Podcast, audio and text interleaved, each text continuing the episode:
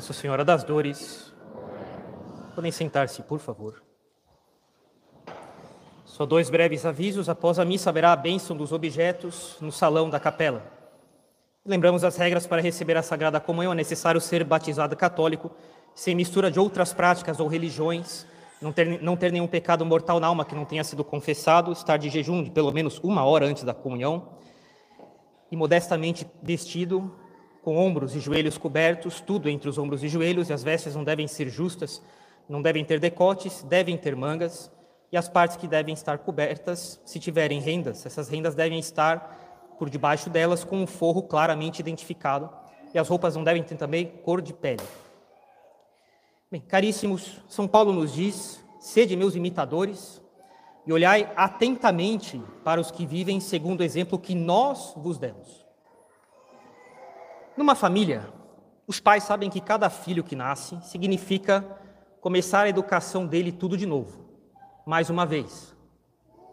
Nós não nascemos já sabendo tudo que as gerações passadas acumularam de conhecimento, e tudo precisa ser explicado de novo para cada um. Para cada filho é necessário ensinar a sentar, pegar no garfo, cumprimentar as pessoas, pegar no lápis, aprender a ler, a escrever, aprender a escrever uma carta, pedir desculpas, pedir licença, bater na porta, esperar uma resposta antes de entrar, não comer fazendo barulho, se precisar sair cedo de casa, não sair batendo as portas e caminhar devagar, sem fazer barulho para não acordar os que ainda estão dormindo, etc. É necessário ensinar isso para cada um de novo, sempre. E aqui na capela, e em qualquer apostolado, é a mesma coisa. De maneira semelhante, cada fiel que vem e começa a frequentar de modo estável este apostolado ou qualquer apostolado que vá, cada fiel precisa ser formado, e isso implica começar a educação e a formação católica de cada novo fiel. Ensinar o que já foi ensinado, falar o que já foi dito antes para os outros fiéis que já estão aqui no apostolado há mais tempo. Essa formação dos fiéis tem algumas dificuldades a mais se comparadas com a educação das crianças pelos pais. A educação das crianças pelos pais tem suas dificuldades. Nós falamos aqui das características mais gerais de todas as crianças. Uma ou outra pode ser diferente, mas consideramos aqui o que acontece no geral. As crianças ainda não têm maus hábitos logo no início. Os fiéis têm. Os fiéis, quando chegam no apostolado, carregam consigo hábitos e modos de ver as coisas, hábitos operativos e hábitos intelectuais, para usarmos termos escolásticos, modos de fazer as coisas e modos de ver as coisas, que as crianças não nascem com, com, com eles. Fiéis acham que sabem das coisas. Os padres não são oniscientes, eles não são oráculos também. E os fiéis também não são desprezíveis, não é isso. Mas os padres têm quilômetros e quilômetros rodados de confissões nas costas. Conversas sacerdotais com outros padres que também têm quilômetros e quilômetros de confissões nas costas. Manuais e manuais de moral, de dogmática, lidos. Vários autores, várias opiniões, em questões discutidas. E sabem o que fazer na prática quando por uma questão só existe diversidade de opiniões. Por exemplo, eu falo aqui realmente pensando nas conversas que já tive com outros padres em outros lugares, padres que nem são do Instituto. Coisas que os padres escrevem nos manuais para orientar, orientar o clero em geral, etc. Quando eu vejo, por exemplo, pessoas que falam na internet que não tem problema namorados ficarem sozinhos, andarem no carro sozinhos, um e outro, né? Se um estiver sozinho, né? Ele com ele mesmo, que problema tem? Fala dos dois juntos, né? E mais ninguém. Coisa vai, vai, vai, até que alguma vez cai em algum pecado. Não é que a cada vez que os namorados estão sozinhos acontece um pecado, mas sempre que houve um pecado eles estavam sozinhos. E depois que caiu pela primeira vez, a primeira vez que cai é mais difícil. Hein? Existe um mau hábito a criar. Mas depois que começou, a segunda vez é mais fácil. Quem tem boa memória lembrará que a primeira mentira que contou foi mais difícil. Teve mais dor de consciência, teve que vencer uma vergonha, um constrangimento da repreensão da consciência. Que aquela queda foi um acidente excepcional. De 50 vezes, uma vez só. É uma coisa acidental. Na verdade, é a consequência perfeitamente lógica e natural de todas as vezes que isso foi sendo feito. Achavam que nada ia acontecer. E uma hora aconteceu. E todas as outras vezes em que algo não aconteceu, essas outras vezes foram preparando a, a, a vez que aconteceu. Mas eles acham que não vai acontecer de novo. Eles firmarão mais à vontade. E aí caem de novo, porque subestimam o poder da tentação. Aí o confessor diz, está nos manuais, precisa cortar com ocasião. A pessoa diz que vai fazer, mas a realidade é que é difícil, porque na queda foi agradável. Depois a pessoa também falou com tanta gente que ah, isso aqui não tem nada a ver. Qual o problema? Não, não tem nada não. Tanta gente já viu os dois sozinhos, Agora fica difícil dar o braço a torcer e reconhecer que errou. E a pessoa encontra justificativas para fazer de novo. Ah, mas está chovendo. Ah, molha o pé. Pega o ônibus, molha o pé. Melhor chegar em casa com o pé molhado do que com um pecado na consciência. Ah, padre, mas está tarde. Então se organiza para não sair e voltar tarde para casa. Aí o padre, na próxima vez, depois de três, quatro quedas, nega a absolvição precisará haver uma decisão mais firme da pessoa. Aí a pessoa para de se confessar. Verdadeiro drama. Dói o padre ter que falar que não vai absolver e vai deixar para uma semana depois. O fiel dói de ouvir um negócio desses, dói ter que cortar com ocasião. E é uma novela. Aí a pessoa que lá na internet falou essas coisas, ah, que não tinha nada a ver, que não tinha problema, nada a ver. Qual o problema? ela não irá receber um retorno das outras pessoas que seguiram o conselho dela, dizendo assim: ai, amiga, sabe aquilo que você me falou? Então, aconteceu, deu problema, a gente pecou. As pessoas que fizerem isso, elas não vão dar um retorno. Se num caso excepcional isso acontecer, a pessoa lá na internet não vai pegar a câmera dela e gravar uma retratação. Então, gente, eu queria dizer uma coisa para vocês, é que eu errei, deu problema. Então, então eu tô, tô apagando aquele vídeo, eu tô fazendo, tô fazendo um outro para dizer que não é para fazer o que eu falei antes. Isso nunca aconteceu, nunca vi isso acontecer. Essas pessoas nunca colocaram, nem nunca colocarão uma estola nos ombros para confessar. Elas nunca confessarão as consequências dos conselhos que elas deram. Ah, de que não tinha problema, ah, cabe cada um ver o seu limite. Para mim não tem problema. Você veja você com seu namorado. Tudo contra o que os manuais falam. Os manuais falam baseados nos princípios mais fundamentais da natureza humana, da lei moral, etc, etc. Não é opinião pessoal arbitrária. Mas as pessoas acham que sabem das coisas. Isso é um primeiro problema para formar os fiéis. É diferente de lidar com crianças que, como diz Aristóteles, são uma lousa em branco. Eu me lembro da minha primeira aula, a primeira aula no seminário. Foi uma aula de filosofia.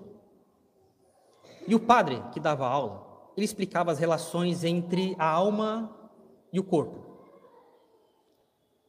Da matéria e da forma. E ele fazia, ele se esforçava para nos fazer entender que dizer que existe uma relação de, de, de matéria e forma, como existe entre o corpo e a alma, está errado. Porque todo corpo já é uma matéria informada. Não é pura matéria, é uma matéria que está unida a alguma forma. É uma alma que está unida à matéria, isso é um corpo. O corpo não é pura matéria. Nosso corpo é a nossa matéria unida à nossa alma. Portanto, não posso fazer uma comparação tão simples de matéria com forma, mas de matéria informada com forma.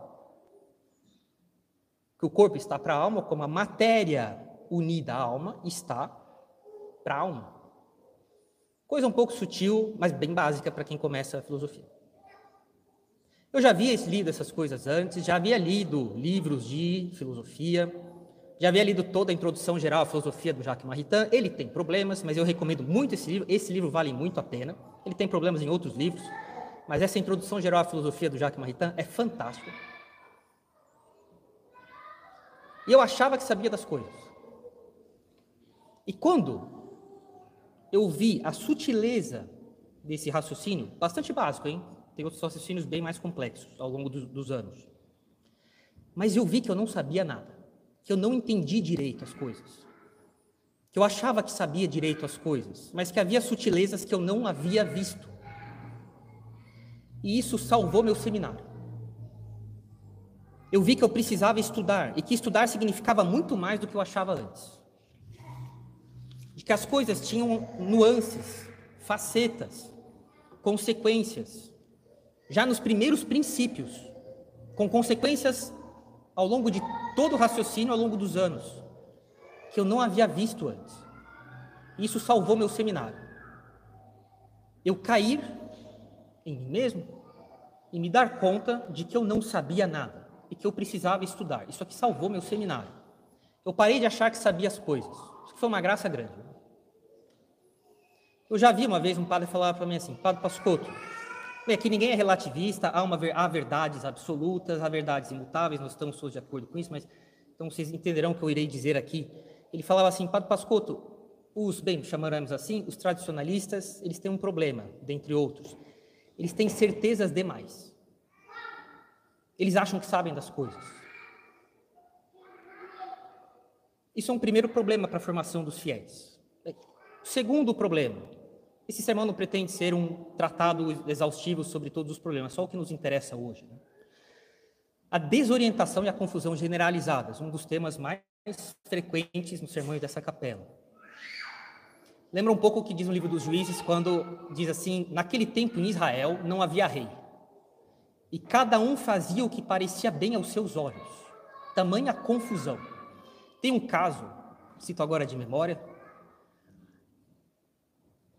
que a terra de Israel havia sido esvaziada, o povo de Israel havia sido exilado, deportado para a Babilônia, e os que os haviam vencido tinham colocado outros habitantes ali para colonizar a terra, e que tinham a religião deles, outros deuses.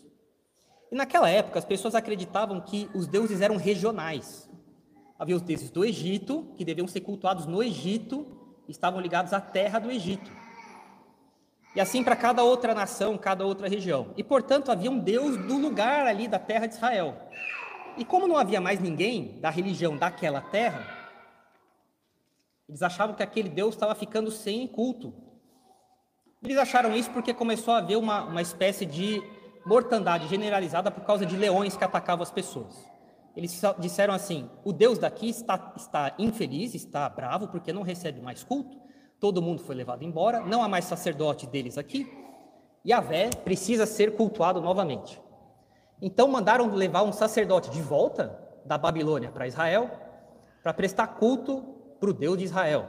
Mas o que esse sacerdote fez? Fez uma imagem. Brilhante ideia. Né? Naquele tempo, cada um fazia o que parecia bom aos seus olhos, uma confusão generalizada. Lembra os dias de hoje. Também o Salmo 106 fala assim, né, dos, dos, dos judeus quando voltaram da terra do Egito, depois do Êxodo, levados por Moisés, eles se misturaram com os pagãos, aprenderam suas obras, se contaminaram com suas obras e se corromperam. É exatamente a nossa situação hoje em dia. Quando você vê que escolas católicas ficam fazendo verdadeiras semanas de estudo para incutir nos alunos os direitos do homem, Direitos que decapitaram os cristãos na Revolução Francesa. Direitos que são completamente contrários à Sagrada Escritura, à doutrina católica, humanistas, maçônicos. E as escolas ensinando essas coisas como se fossem assim algo perfeitamente compatível com a doutrina católica. Bem, eu não sei quanto a vocês. Eu tive uma educação bastante antiliberal. Eu vejo as pessoas assim sendo bastante indulgente com liberais. Eu não quero ver um liberal pintado de dourado na minha frente tentando me convencer que tudo bem apoiá-lo. eu vejo as pessoas, elas são assim. Se um liberal aparecer pintado de dourado, e até nem isso, elas vão dizer, não, mas veja, é muito bom apoiar isso aqui. Né? Eu não penso assim, né? eu fui bem educado. Eu li todas as encíclicas antiliberais. E, e, lá em casa a gente, eu acho que eu fui bem informado. E fora de casa também. Né? Eu não quero ver um liberal pintado de dourado tentando me convencer que ele tem razão. Eu não vou apoiar nenhum liberal. Mas é, é curioso ver como hoje em dia os católicos todos se misturaram com as obras e os princípios dos pagãos. O que nos decapitava há 200 anos atrás, agora nós, nós, abraçamos como se fossem as coisas mais fantásticas do mundo. Os princípios que salvarão o gênero humano da desordem moral. Depois, praia, piscina, cinema, roupa, contracepção, modo de usar o dinheiro, modo de falar, lugar onde vai, as coisas que acontecem em família, festa de família, etc. E as pessoas acham que são católicas. E bem, tudo isso aqui complica e torna mais difícil a formação dos fiéis que vão chegando. E nós, padres, lógico, nós vamos continuar ensinando. É como em família, os pais ensinarão do zero cada filho que nascer.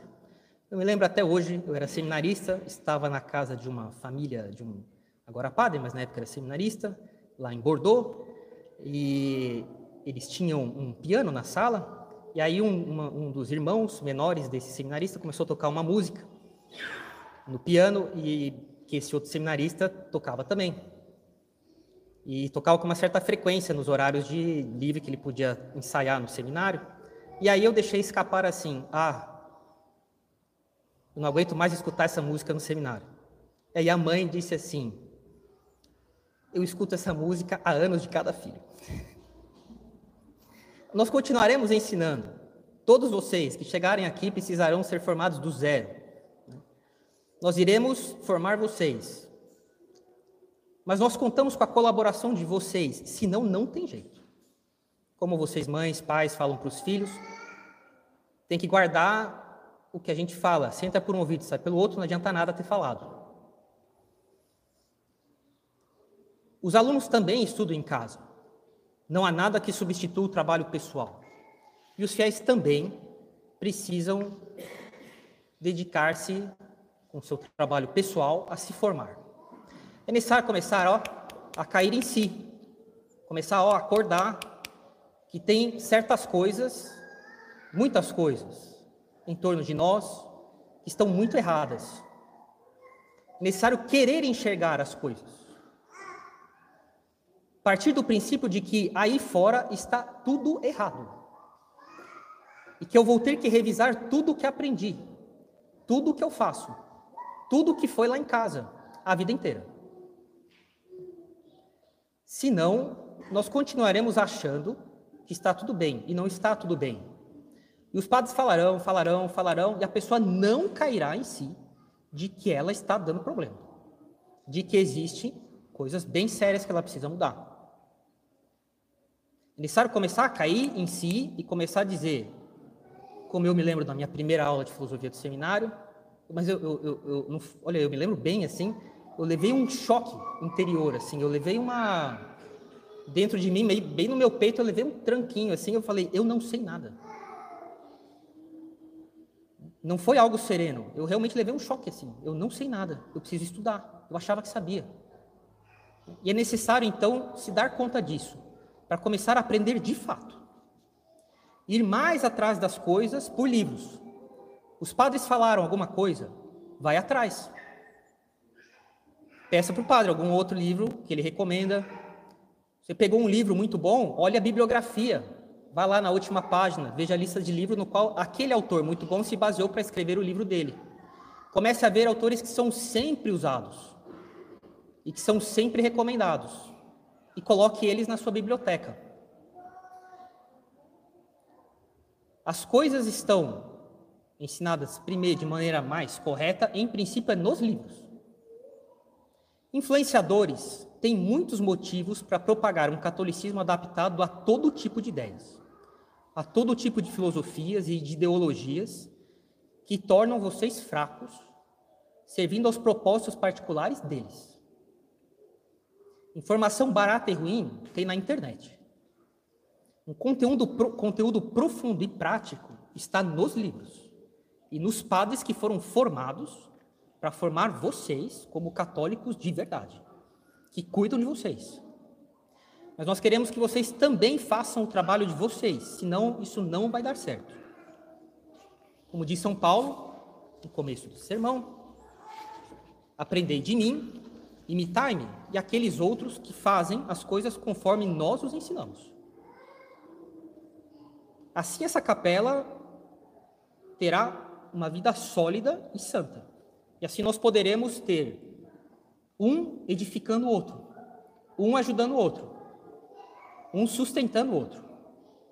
E essa capela será um lugar fantástico em que do púlpito e das conferências para as casas e das mães para os filhos, dos cônjuges um para o outro, existe uma poderosa reverberação do que vem dos padres para chegar até os filhos menores de vocês. E todos eles escutarão de todos as mesmas coisas, bem, bem estruturadas, coerentes, mais sérias e profundas. Cuidado com informações baratas na internet. Fonte de formação boa são o clero bem formado, o clero fiel à doutrina da igreja e os livros corretos que sempre foram repetidamente usados por todos aqueles que de fato praticam a religião católica correta. Não procure informação barata e influenciadores na internet, que eu repito, terão sempre muitos motivos para adaptar o catolicismo de vocês, as ideias e filosofias e ideologias deles, para que vocês sirvam os propósitos particulares deles. Cuidado com essas coisas. Isso aqui é uma fonte de problemas enormes. Quantas vezes vi pessoas tratando de questões ligadas à vida conjugal, e não entrarei mais em detalhes por causa das circunstâncias aqui, coisas impensáveis de serem tratadas na internet. Olha, uma vergonha.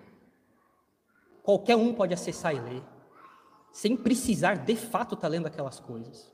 Isso aqui pode dar muito problema. Um só pensamento malicioso que venha daí que a pessoa consinta é pecado mortal. E a pessoa fica escrevendo essas coisas em público que qualquer um pode acessar. Isso aqui é uma vergonha. Olha, uma falta de vergonha. Uma das características da virtude da castidade é que o que a sustenta é o pudor e a vergonha dos outros olharem para a gente e olharem para a gente como gente que não tem vergonha. E essas pessoas não têm isso. Isso aqui não pode acontecer. Depois, bem, o que eu falei aqui de liberal na minha frente, que eu não quero ver nem pintado de dourado, é semelhante ao que eu vou falar agora. Depois de estudar anos no seminário, aproveitar as férias para estudar, e ler capítulos e capítulos que desenvolvem os princípios, explicam os princípios, como é que eles devem ser entendidos, o que, que cada autor diz, como é que foram as discussões ao longo dos séculos em escolástica para chegar até tal conclusão. Os decretos, as condenações da Santa Sé, as respostas das congregações romanas, a prática dos confessores, as, as, as, as instruções de Santa Afonso de Ligório, de São Carlos Borromeu, nos manuais de confissão deles. E quando eu vejo, depois disso, alguém querer resolver um caso de moral num quadradinho do Instagram, eu quero morrer. Eu fico assim, espantado com o grau de leviandade das coisas. Olha, eu acho que assim, essas pessoas só podem se salvar dizendo assim: meu Deus, perdoar, elas não têm noção do que fazem. Depois de a gente ver um caso de moral sendo resolvido ao final de 30, 40 páginas de um artigo de periódico de teologia escolástica sério, depois deles levantarem todo o histórico da discussão ao longo de séculos, o que, que, cada autor disse, os problemas que aquela resposta tinha, a fragilidade daquela resposta, como é que outro autor veio para tentar resolver aquela fragilidade. E ao longo de séculos, os moralistas foram lapidando aquela resposta para chegar até uma conclusão justa e razoável. E como tratar disso no confessionário? A pessoa vai lá e enfia o pé na questão do jeito mais inconsequente possível. Isso aqui me deixa assim siderado. Cuidado com essas coisas, isso aqui estraga vocês.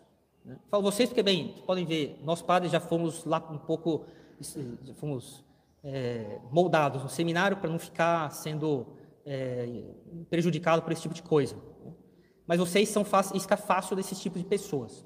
Elas querem sucesso. Elas querem ser faladas na internet. Elas não têm noção da até onde as questões morais que são enviadas para elas podem chegar. Tem coisa aqui que eu não vou nem falar, até onde pode chegar, do que eu já vi, por causa da conveniência da situação. É uma missa, tem criança, etc.